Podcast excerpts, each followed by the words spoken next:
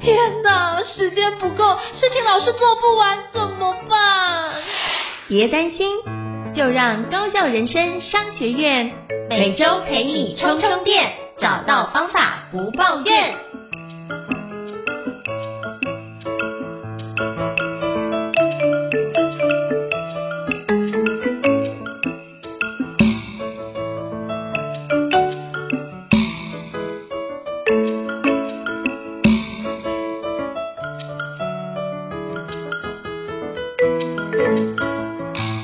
好，我是赵英成，欢迎大家来到高校的人商学院 Podcast。那今天我们要访问一下，就是我们的友台伙伴。创业时代 Podcast，那我那时候会知道创业时代 Podcast 是经过朋友介绍，那听完就觉得哇塞，自己也成为一个创业者也十多年的时间哦，就觉得创业这是一条不归路，或者应该这样说，如果你想害你的朋友的话，可以推荐他去创业。那从这一集就是在创业时代里面，我看听到非常多就是有关创业者的辛酸甘苦谈哦，就觉得哇，有这个节目真是太棒了，就把它分享给我在创业的伙伴，他也从里面有。很多的一些吸收哦，跟学习。那我觉得今天非常荣幸能够邀请到就是林冠霖老师，就是创业时代 Podcast 的创办人 Irene 来跟我们分享他所做的 Podcast 心路历程。那我们欢迎 Irene。Hello，胤丞，Hello，各位听众朋友，大家好，我是 Irene，我是创业时代的主持人，然后制作人也是我。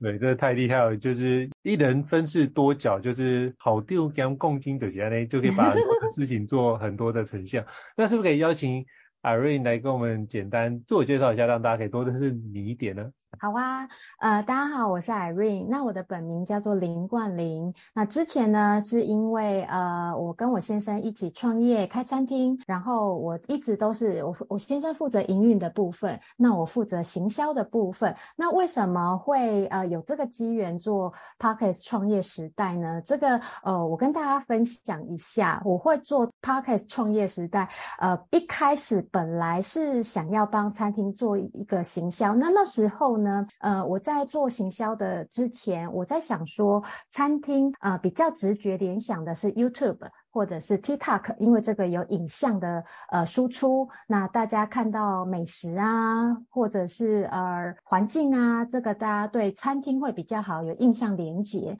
那为什么后来我选择做 Podcast 呢？是因为我在做行销之前，我会有一个习惯，我喜欢我会先盘点资源。我倒觉得说盘点自己手头上的资源，这个在行销领域当中蛮重要的，因为可能不是每家公司都有好几百万在做行销，也不是有好，也不是有一个 team，可能十个人在做行销。那像我们这样餐厅，呃，目前来讲，呃，我就是行销就我一个人，然后搭配外包厂商，我们是这样子的在运作。那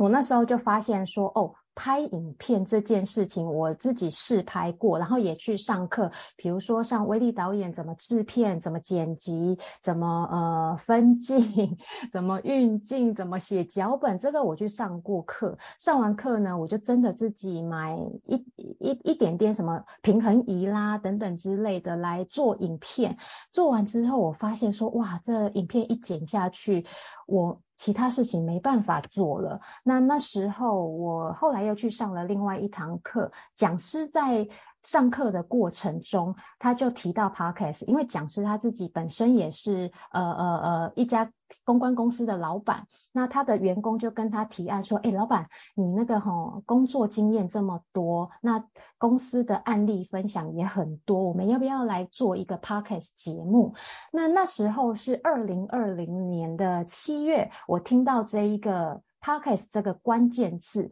我就想说，咦？这个，因为我之前没有听 Podcast 的习惯，对，那那时候二零二零年呢是台湾 Podcast 元年，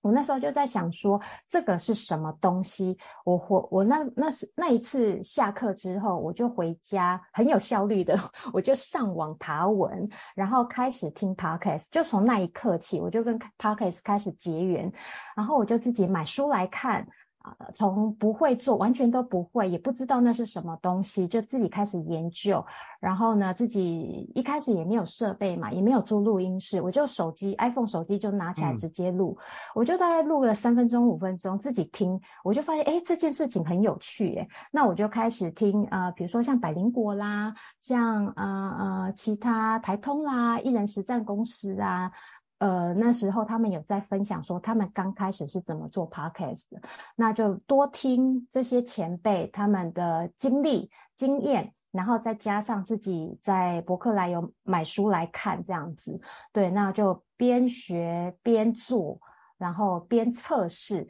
第一第一集到第十九集我都是单口录音，我就自己做。那做着做着，后来那时候，呃，我因为我有去上一一位很有名的学行销老师的课，叫全自强老师。那那时候全自强老师知道说我有在做，那时候已经做了 p o c k e t 已经做了半年了。那这半年来，我都是一直自己做。那呃，有一次。呃，全志强老师就说：“哎，冠霖啊，你要不要来我的课上分享一下你这半年来做 Podcast 的经验？”我就说：“好啊，谢谢老师给我机会。”对，那我就去分享。后来那时候就在讲说：“啊，我是怎么从无到有，然后一直做这件做这个这个节目。”对，那这十九集来，因为那时候我我记得都是二十集之前，还很很早期。那那时候全志强老师就建议我说：“你你怎么不邀访来？”宾跟你一起对话对谈，我就说啊，老师，我不敢呢，我害我害羞，我害怕，我怕浪费那个嗯来宾的时间，因为我怕接不上话。那如果自己口误又讲得不好，那这样子会不会就是？让来宾觉得我不专业啦，或者是我在浪费他们的时间呐、等等之类的。他就说，那时候全志强老师就鼓励我，他说：“哎呀，冠霖你想太多了。”对，然后我就说：“真的吗？真的吗？我真的可以邀访吗？” 然后他就说：“你试试看，你你你你真的，我建议你做做看。”后来呢，我就从我身边的亲朋好友，我就先呃，他们比如说是牙牙科牙科院长，或者是说他们呃是呃摄影师，自己有在开工作室，那或者是说他们是有在做呃其他什么样各行各业的生意，那我就先从我身边的亲朋好友，我先邀请他们来，起码说我确定亲朋好友他们会比。对我有比较大的宽容，你知道吗？然后后来发现说，哎，五二十从二十到五十级这中间，我发现说，慢慢的我比较不会担心，不会害怕，因为。每一集之前都会做功课，即便是亲朋好友，我都还是会对他们做功课，出访啦，或者是聊一聊，电话聊一聊这样子。对，那了解一下他们的近况，了解一下他们创业的心得，先做功课，然后呢，我再去录音，录完音呢，我再自己剪辑、写文案，然后上架给他们做确认啊，等等之类的，就。在五十集之前，我都在训练这个过程，那得到亲朋好友的反馈，那他们也觉得说，哎，不错，这样子做不错。五十集之后，我才慢慢慢慢的又演变有其他的收获，这样。嗯，我觉得这也是一段一段历程，就不断的去展开。因为刚刚在听呃 Irene 分享的时候，也想到我们刚开始也是就用手机就开始录了，然后甚至录到有一集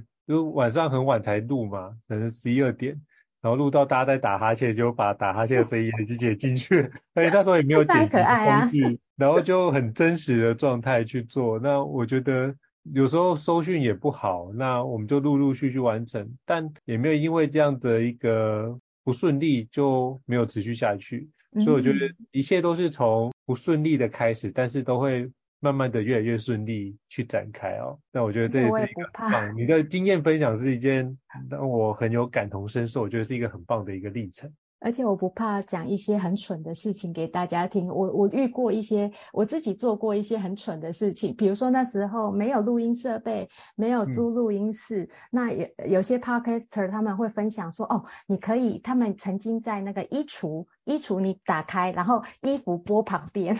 然后你把笔电跟麦克风塞进去，那个就是一个小小的录音室，小小的录音空间。那个那个样子的做法，你就看到我半个人的身体在那个衣橱里面。那这样子我大概录了不知道三级还是五级，我后来发现不行，好热哦，好闷哦，我冷气都已经开到二十度了，我还我后来就放弃了，因为真的太热了。然后这种东西我也试过，或者是说呃，在很很不花钱的设备底下，比如说有有麦克风了之后。旁边吊什么？呃，比如说在书柜旁边，或者是旁边吊很大型的浴巾，对，这种可以，呃呃，那个什么，就是收音效果会比较好，减少它那个回音的，呃，有点像吸音棉的概念，对，嗯、对，那这这种东西我就测试过这样子。所以你会原来有那个环境噪音会出现，所以你就透过吸音棉把那个环境噪音给吸掉。对，就是做一些测试。那人家怎么做？呃呃，他们 Park 以前的 Podcaster 怎么分享，然后我就照着做这样子。嗯，我觉得真的是你真的是超有实验精神的。就做看看，因为没做过，我就想说那做看看这样。所以你就是透过非常多的一个环节去做个实验，然后让自己可以更有效去推进。我觉得这是一个每次都在进步的过程呢，真的让人很有感受。嗯，就想起来蛮好笑的，但是也很有故事。对，我觉得很有故事啊。就像我之前，我们也曾经有过那个呃临时小孩学校发生，就是有学校紧急事件，然后我们就赶快把 Podcast 中断。我觉得这都是一个生活的日常。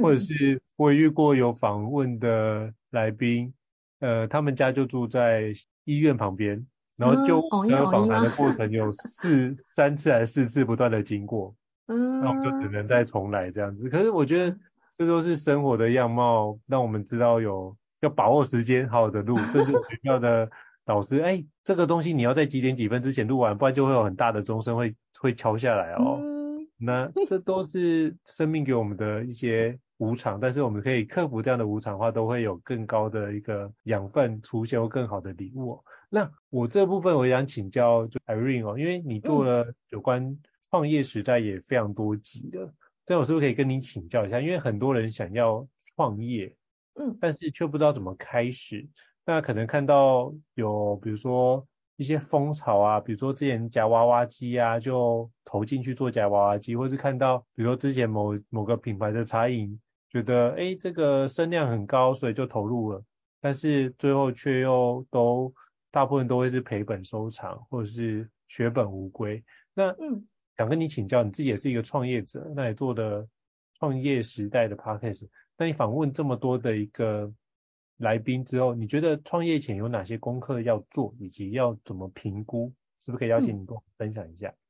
嗯好啊，跟大家分享一下，一个是我们的经验，那一部分呢是我访问这么多创业来宾，也包含一些呃商业顾问，或者是呃在教品牌行销的老师。嗯、那我收集大家共同的呃说法啦、经验啦，来给呃我们高校人生商学院的听众做一些分享。那像我们的经验，我们一开始呢，我们是像我先生，他就是想要做生意，那那时候一开他一开始退伍，他就很想要做生意，那我就我就跟他说，诶，你好像都没有当过别人的员工，诶，那你要不要先找份工作，先呃试试看员工到底在想什么？那你以后呃有员工了，你可能会比较知道说大家在心里头在想什么，你比较不会都是老板的角度，那不知道说哦，除非自己去学商管好了，但你比较不会不知道说呃别人在。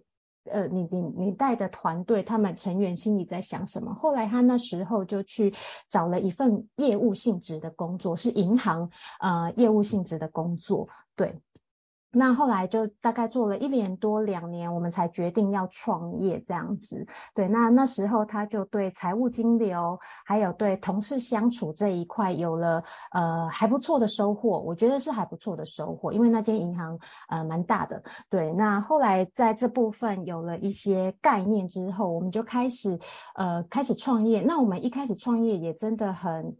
呃，很脚踏实地，我们就是呃量力而为。那时候我们有，我们是从西在西门町一个一坪大的小摊位开始，开始卖一些很创意的凉面，就是不是我们台湾这种传统凉面，嗯、就是很创意的凉面，叫百味冷面。那那时候就开始做，边做的时候发现说，哦。有有有有遇到问题，比如说食材的保鲜的问题，或者是呃在西门町可能供货啊、供应链这上面这一块，它在运送的过程会很不容易。因为我们的呃，可能厨房不在西门町那边，它只是一个贩售点哦，这这就考虑到，这就开始呃，员工的呃员请员工会遇到问题，然后供应链会遇到问题，运送过程、保鲜等等之类的，我们就在这一路上发现说有很多问题要去解决它。那从一开始我们就。呃，第一次的创业是没有赚钱，它是亏钱收场。但在这中间，我们真的学到非常非常多的经验。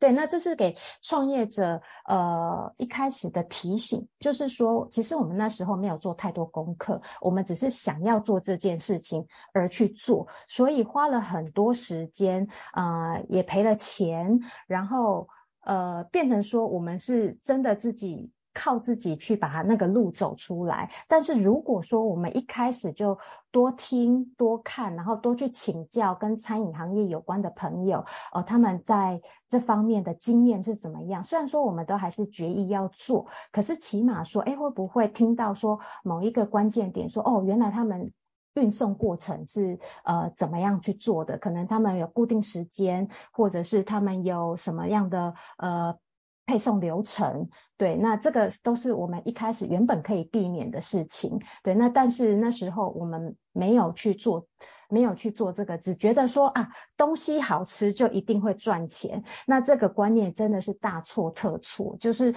对自己的产品有信心，当然固然是好的，对，但很多的客观条件、市场环境没有去做研究的话，没有去进一步做研究的话，真的是呃，有时候真的赔到自己血本无归，又要重新再来。那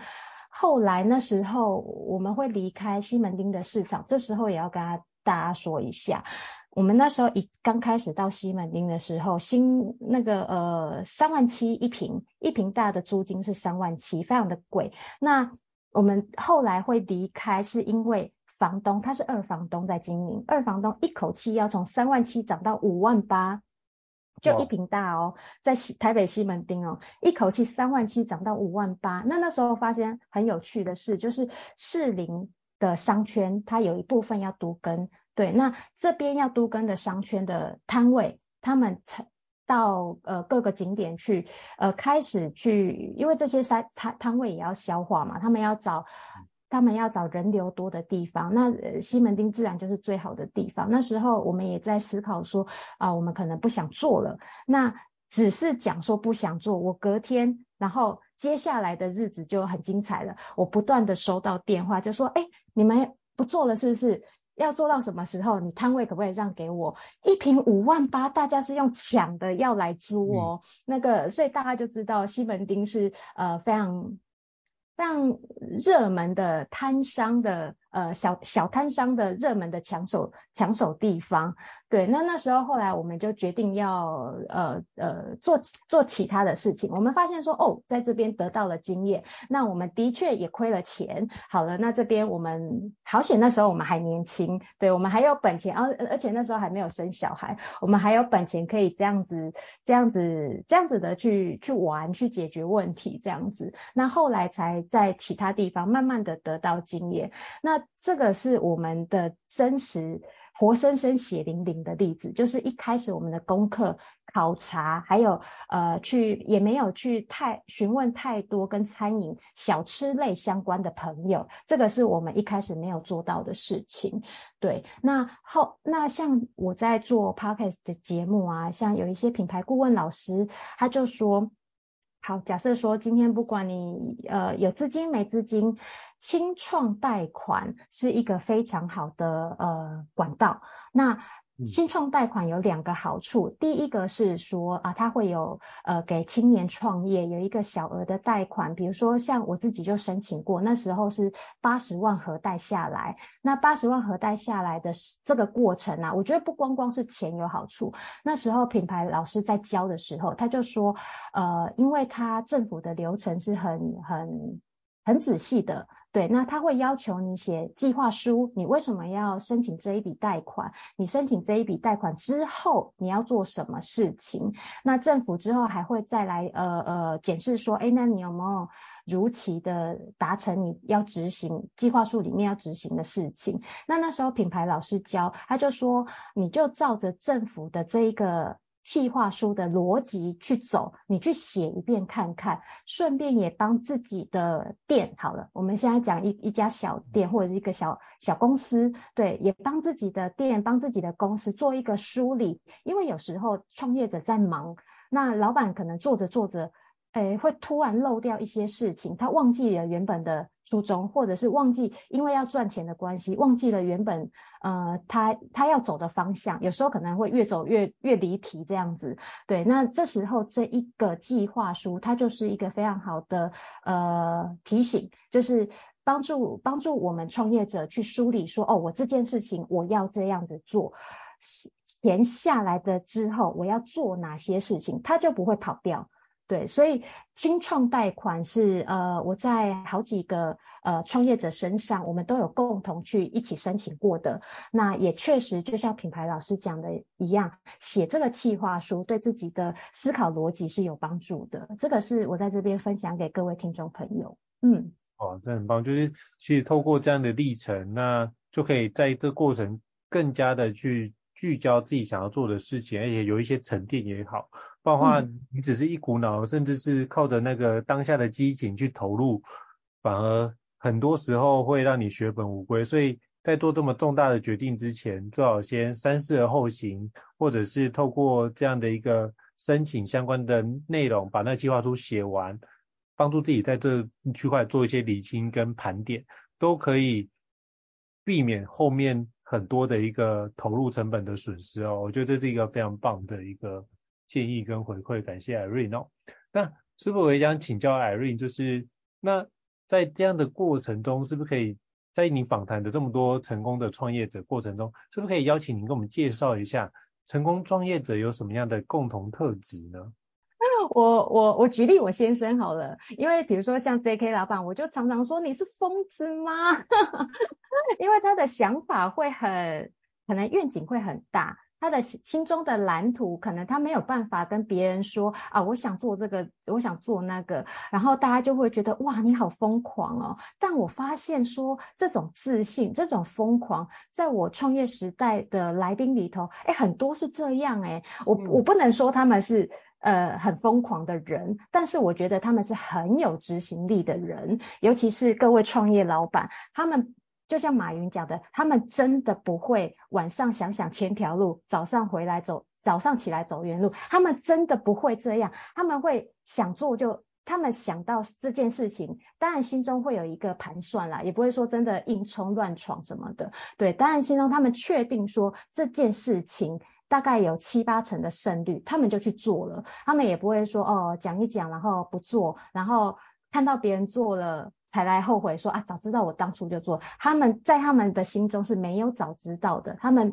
想到他们就就就先做了，然后员工就叫来开会，那就直接直接先做，然后问到遇到问题再来解决。所以这方面的执行力是非常的惊人，我只能用惊人来。来回答，但是你说他赚不赚钱，成不成功，我觉得这个都是大家还在还在努力当中的事情。比如说，我也有访问二十几岁创业的，三十几岁创业的，那。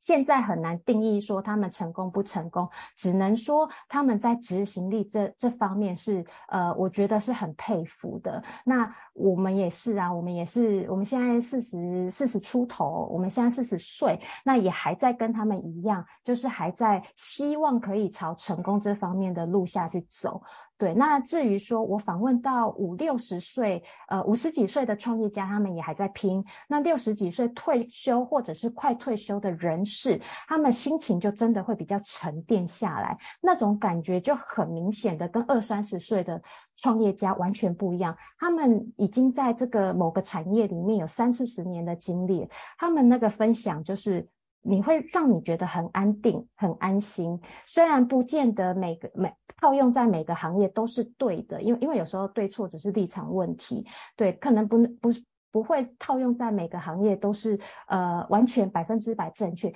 可是你听五六十岁、六十几岁，或者是已经退休、快退休的这些呃董事长啊、执行长他们来讲的时候，你就会觉得那个心会特别的安定，然后会让反而会让我们这些年轻人更有更有勇气，或者是呃。再思考一下，再去做我们觉得对的事情。对，所以我觉得像我访问创业时代的来宾，二十岁、三十岁、四十岁、五十岁、六十岁的创业家完全不一样。他们给我的气质，呃，或者是他们给我内心的感受也不太一样。对，这个是我觉得可以跟大家分享很有趣的一点。那各行各业的创业家来宾，他们都真的很优秀，然后执行力非常高。之前我听过一句话，就算如果你有一流的想法，但是却有三流的执行力，还是做不出来要的成果。而就算你有三流的想法，但是却有一流的执行力，它也是做出很棒的一个成果。所以一切都是如何把你想到的内容能够确实执行出来，并且把它实践出来，这就是你的人生更加不一样的一个地方。非常感谢 Irene 跟我们分享。那是不是可以邀请 Irene 跟我们聊聊看，当初您不是说从亲朋好友开始去邀请来宾嘛？那到后来，那你怎么去邀请就是适合的来宾来创业时代做分享呢？或是彼此之间录 Podcast 的交流，可不可以跟您邀请您跟我们分享一下？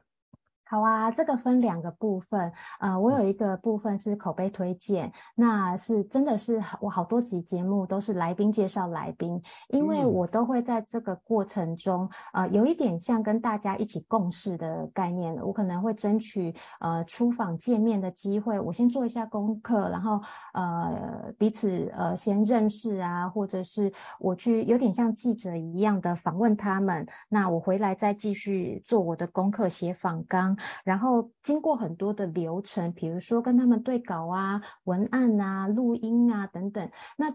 通过这一系列的信任过程，他们会觉得说，哦，Irene 做事情呃诚恳，然后对人有礼貌，然后虽然说哦这方面，因为有时候。隔行如隔山，确实他们讲的东西我真的不懂。我跟大家说一句很抱歉，他们讲的东西我没有做过，然后也没有涉猎过。但是我在这个过程中，我尽可能的，如果说他们有资料，网络上有资料，或者是说他们呃有出有出过书，那我看一我会看一下，然后呃跟他们聊完天之后，我再回来呃做一些访纲。那他们知道说这一系列的过程对他们来讲。他们看在眼里，那他们觉得说，呃，我做事情的认真度是他们可以接受的，那他们自然就会介绍，很很，我觉得是很自然而然聊天的时候，他们就会介绍他们的呃其他行业的老板让我认识。那有时我有蛮蛮蛮大几率的来宾是这样子来的，真的是靠。来宾介绍来宾，那另外一部分叫做陌生开发，这个是我从书上学到的。呃，有一本书就是我之前买来看过的，它叫《开始 Podcast》。那这本书蛮多呃 Podcaster 都介绍过，像百灵果、像吴丹作家吴丹如他们都介绍过。那这本书确实呃里面有很多环节，我觉得相当的实用。有一个实用的点在于陌生开发。他就教说，呃，被拒绝没有关系，那你怎么样写一个完完整整的邀请邀请信、邀请 email 去邀请你想要邀请的来宾？对，那这本书里面他都有教啊，抬头怎么写，然后内容怎么铺陈，最后行动行动呼吁你要怎么呃呃让来宾想要来上你的节目，在在这本书里面他都有介绍，而且他会把他之前。呃，写过的信，他就直接摆上去，摆在那本书里面给大家看。我就真的照着学，诶，好几次真的有邀访成功，当然也有失败的，但这个失败跟成功的比率是五分百分之五十，百分之五十，等于说我有一半是被拒绝的。那我觉得被拒绝没有关系，就是缘分未到。那呃，另外一半就是，诶，他们真的有有成功诶，而且他们会因为我写这样介绍信很完整，我从一开始写。呃邀请信的时候就非常的仔细，对，我不会说啊你来上我节目好不好？我节目是干嘛的等等之类的，不会，我会反而我会推荐几集跟他的产业跟他这个人个人 IP 有关系的来宾，我会推荐个不会超过三集，三集就好了，三集以内。呃，跟他有关系的介绍给他，对，那我一方面是让他让来宾呃知道说，哦，以前的这个来宾也来上过这个节目，那就多了一份呃信任感，那也让他听听看，就是我跟来宾怎么对话，那这这一。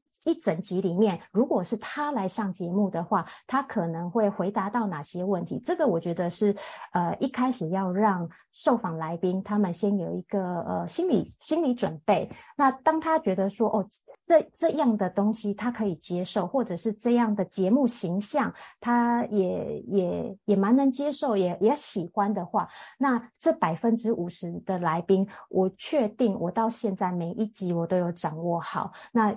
在透过这百分之五十的来宾，就是我陌生开发的来宾，他们又帮我口碑介绍他们的。呃，其他各行业的创业家老板，所以我到现在一开始我还很怕邀约来宾，然后后来到现在就是慢慢的大家会呃帮我介绍，这个我也非常的感谢。所以我分成两部分，一个是来宾介绍来宾，那一个是陌生开发。陌生开发的话就是呃像我刚讲的，陌生开发介绍完了，我把每一集的事情都做好了，把每一集的呃节目内容都呃。做到让来宾我觉得说 OK 满意，因为一每位来宾都是老板，所以老板要看的就是态度。如果说我们的工作态度是呃认真的，纵使不完美，纵使不像哦，比如说像 TVBS 看板人物那么的专业，对，那但是老板看在眼里，他觉得说，哎，这个主持人很用功，很努力，那他们就会欣然接受，然后再帮我介绍。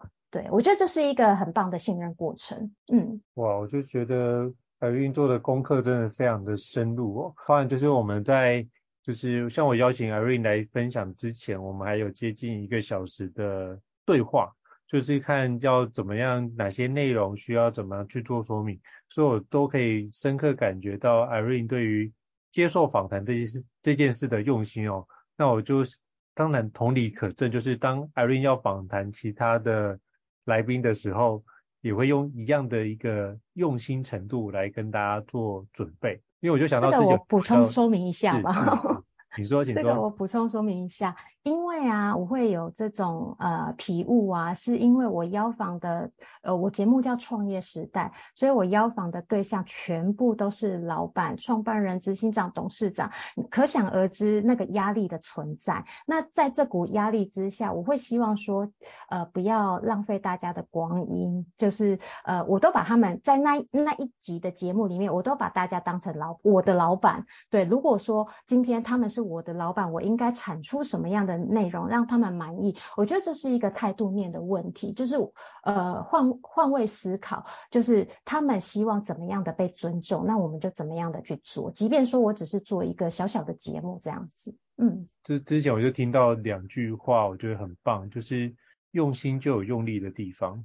第二个你认真，别人就会当真，所以 Irene 的分享就再再证明这两句话。的真实最棒的一个实践就在 Irene 身上，就跟我们分享哦。而且当你这样做完之后，其实你的运气会越越来越好，因为你的做好事情这件事情的口碑就会扩散出来，所以你专心把自己的事情做好，都可以得到很不错的一个成果。也恭喜 Irene 在创业时代也做出很不错的一个成绩。那是不是可以邀请 Irene 跟我们分享一下？有没有哪一集的一个来宾让你觉得有非常印象深刻的采访的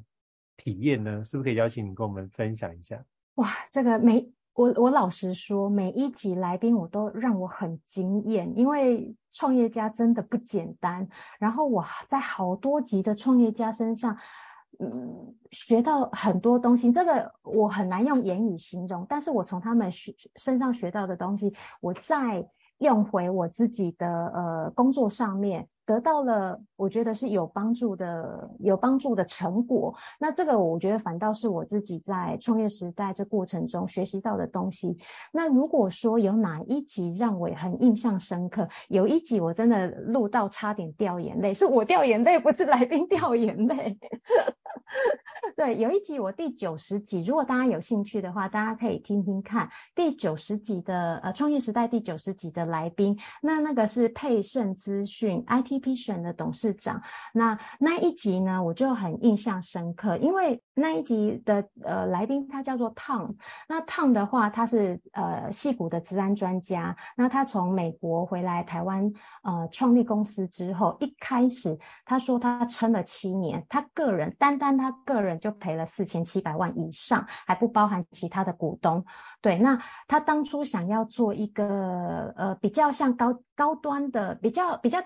应该是说他觉得是正轨的行销管道，但他那时候被大补贴的行销方式给打趴了。对，那那时候他就是撑了七年，他才决定要收掉。那他的个人他个人的体悟就很。很精彩，对他的他的人生经验非常精彩。他那他说他亏第一间公司亏掉，回来台湾之后第一间公司亏掉，他真的是穷到就是呃小孩要靠教会来养，就是他们是很虔诚的基督教徒。他那时候就跟他太太说，呃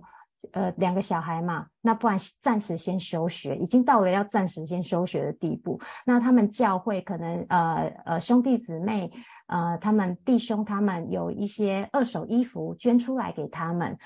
然后他，然后就是他那时候也是在想说要怎么办。后来因为呃，他以前是施正荣董事长的呃。某间公司的执行长，对，那那时候他就到施正荣董事长呃旗下一间公司担任执行长这样子，他就说人在谷底还有个坑，他这样子形容自己，他就说那那一次啊，他到施正荣董事长底下的其中一间公司当执行长，没想到遇到金融风暴，那间公司后来就也收掉了，那收掉了之后，他他就。像刚讲的形容，人在谷底还有个坑。他后来觉得说，那负债四千七百多万，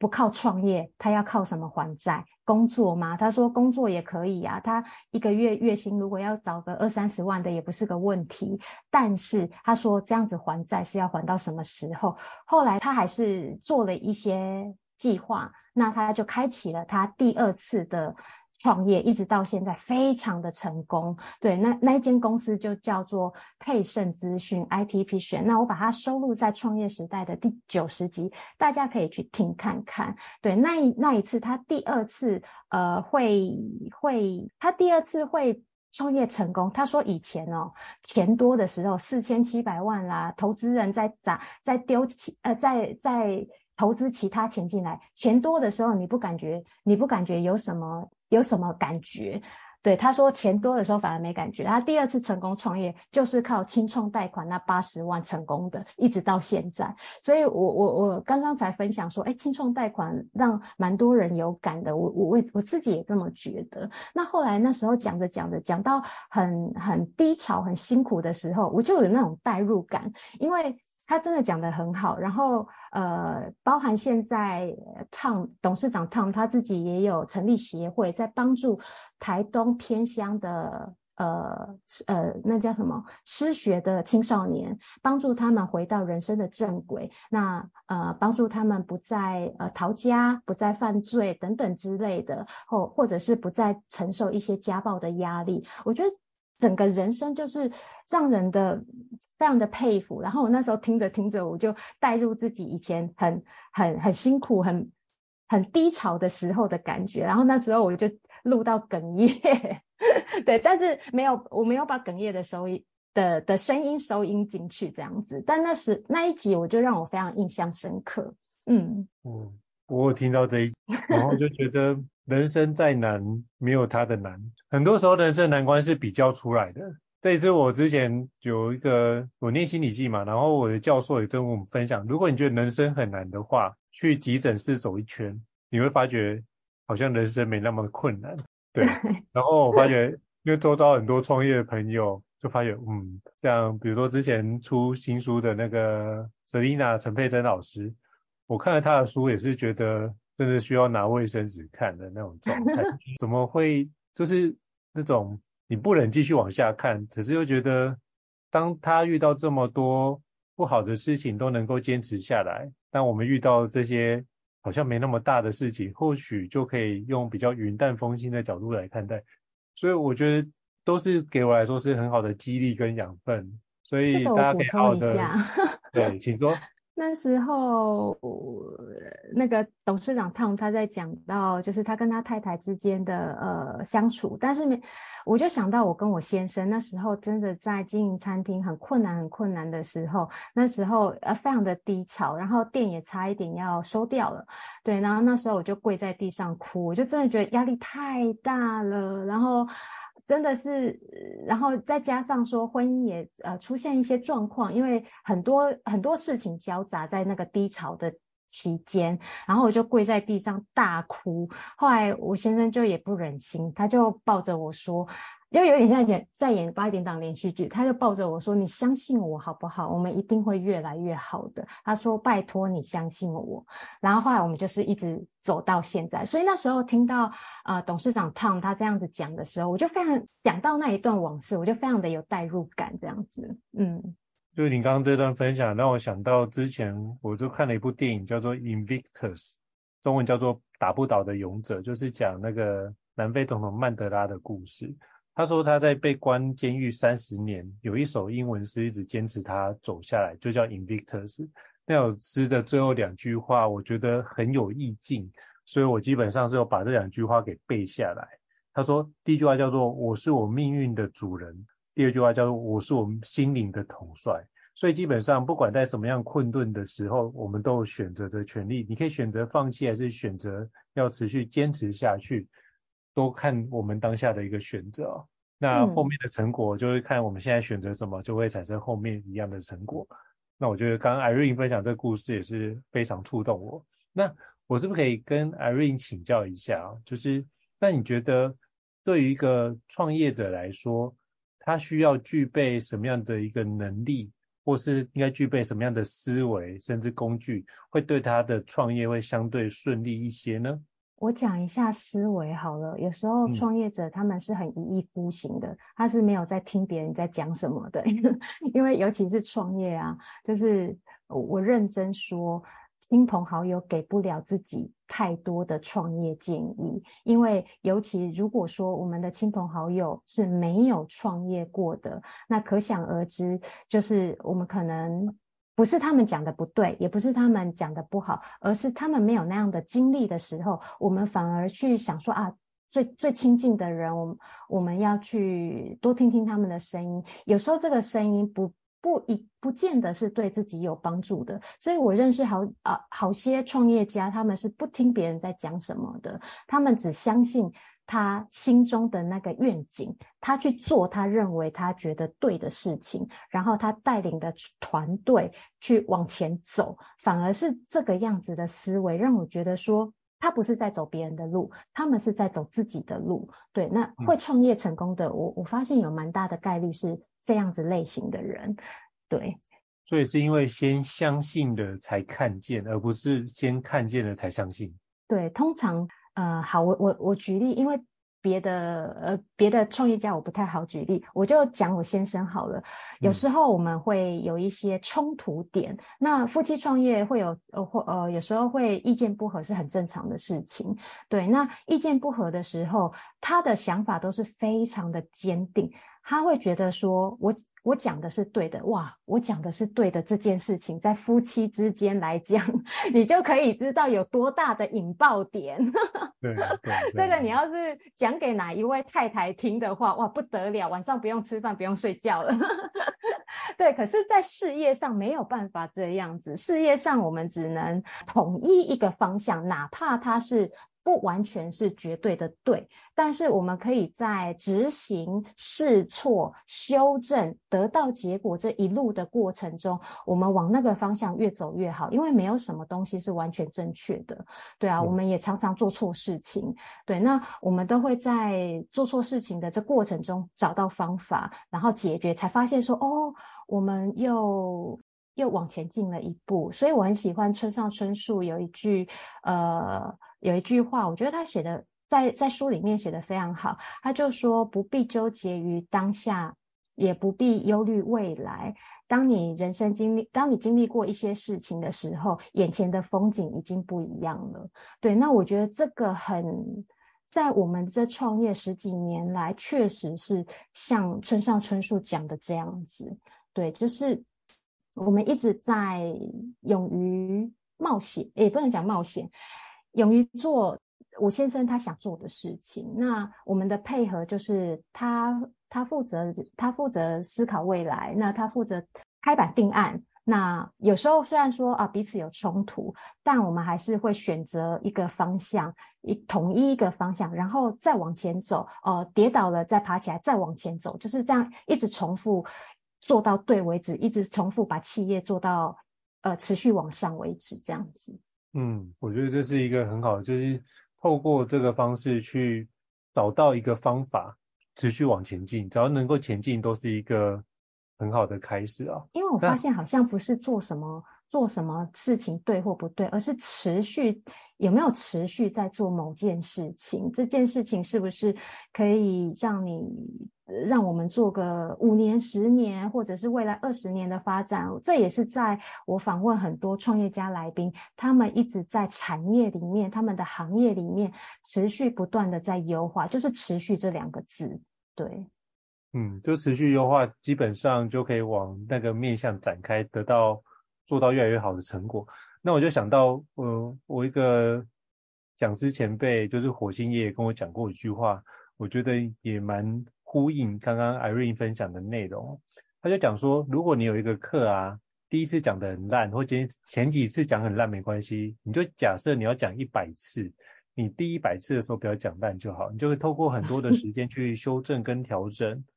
就可以让自己有很多的成长。重点是你要。专注在每个当下，然后每个当下都可以帮助你成为更好的自己的养分。那个东西你要学习起来，这就是很大的关键。诶，那你这样讲到一百次。呃，我呼应一下我新爷爷刚讲的话，因为我是在一开始研究做 podcast 的时候啊，我在 Google 爬文的时候，我爬到一篇文，他就说，呃，做 podcast 不要想太多，先做个一百集来再讲。我心里想说一百集，我因为这个这个作者是谁，我我现在已经不可考，但是我确定我有看过这篇分享文，然后他就他就这样子写，后我那时候还在想说，为什么要一百集？一百集很多耶。后来做着做着才发现，哎，自己也做到快一百集了。后来我才在这一路从第一集到第一百集，我才体悟到说，哦，为什么真的要做一百集？因为真的以十集为单位好了，我们每十集每十集的呃经验累积，然后呃跟来宾的对话，自己内心深刻的感受完全不一样。所以我就觉得说，零到一百的时候，从零到一，一到十，十到一百的这个过程当中，那个经验是非常的宝贵，而且。那个做起来，虽然说我们要把节目做好，分享给大家听，但是我觉得第一个受益的就是自己。对，就是透过这个方式可以得到很不一样的成果。其实最大的收获也是自己。我也跟你有一样的感受，就是做 Podcast 的，我觉得反而透过跟每一个来宾的对话，我都从里面去遇到更好自己，就我都会记录下来哪个地方我可以做什么样的调整，然后哪个地方我可以。有什么样不一样的呈现？那我发觉自己会过得越来越丰盛，去让自己成为更好自己，然后我就可以用这更好自己去遇见更好的人、更好的来宾，或是让我周遭的人过得更好。我觉得这是一个丰盛的旅程。哎，没错。而且有时候如果当自己有把事情做好的时候，来宾给你的回馈，因为我们有时候会看那个做 podcast 的时候会看那个评论留言嘛，当然听众给我们的回馈我们非常感谢，也很感动。但是我觉得最感动的是。最直接、最感动的是来宾给我的回馈，像我第九十五集的来宾，然后他听完我的录音文案，整个上架过后，他就写了一段话给我，我念给大家听。他说：“冠霖，谢谢你的直播，内容体现得相当得体，也把我的言语提升许多数值。谢谢你分享给大众，感恩。”哇，我那时候看到这段的时候，我真的内心很感动诶，因为。我没有想过，呃，因为这位老板他本身也非常的忙碌，然后我没有想过他会给我这么大的鼓励，就就是在在听完说这整个节目，然后再看完这整整个整套的呈现，创业时代这整套对于来宾整套的呈现方式，我觉得那个是内心满满的感动，然后就觉得说啊，自己的努力没有白费这样子。我觉得你的用心，大家都会收到。我觉得这只要你用心，就有用力的地方，都会大家都会感受到那一股善意跟坚持哦。那非常感谢 Irene 跟我们做这么精彩的对话，那也祝福就是创业时代 Podcast 都能够一路长虹。那最后想要跟你请教，就是我们到哪里可以收听创业时代的 Podcast？是不是可以邀请你跟我们介绍一下？好哦，那欢迎大家收听创业时代，那可以到 Apple Podcast 或者是 Spotify，呃，或者是 Google Podcast，呃，KKBox、First Story、SoundOn 这些都可以听得到我的节目。对，如果说大家是在台湾地区的话，呃，手机打开，呃，像比如说我们的呃 Apple 手机里面就有内建 Apple Podcast，那如果是安卓系统的话，你可以下载 Spotify，它的收音品质也非常的好。对，那如果一般网络收听的话，大家可以也可以找到那个 Google Podcast 或者是 KKBox，这些都是可以收听得到。嗯，好，非常感谢 Irene 跟我分享，到时候把这一集的创业时代 Podcast 的，的相关连接放在这一集的 Podcast 的，的资讯栏位当中，来提供给各位听众参考。就是如果有机会想要创业的话，我真的由衷推荐创业时代，你可以在里面听到。很多种各行各业的一个创业者的心路历程，然后透过他们的人生智慧，可以让你的创业胜算十足哦。再次感谢 Irene 来我们高教人商学院。那如果各位听众觉得高教人商学院不错的话，也欢迎在 Apple Podcast 平台上面给我们五星按赞哦。你的支持也是对我们来说很大的鼓励。那如果想要了解，然后听我们介绍其他的 Podcast，或是邀请其他的 Podcaster，那都欢迎留言，让我们知道，我们陆续安排。或是邀请像 Irene 这么厉害的 Podcast 来跟我们做分享哦。再次感谢 Irene，谢谢。那我们下次见哦。谢谢大家，谢谢，拜拜，拜拜。高校人生商学院，掌握人生选择权。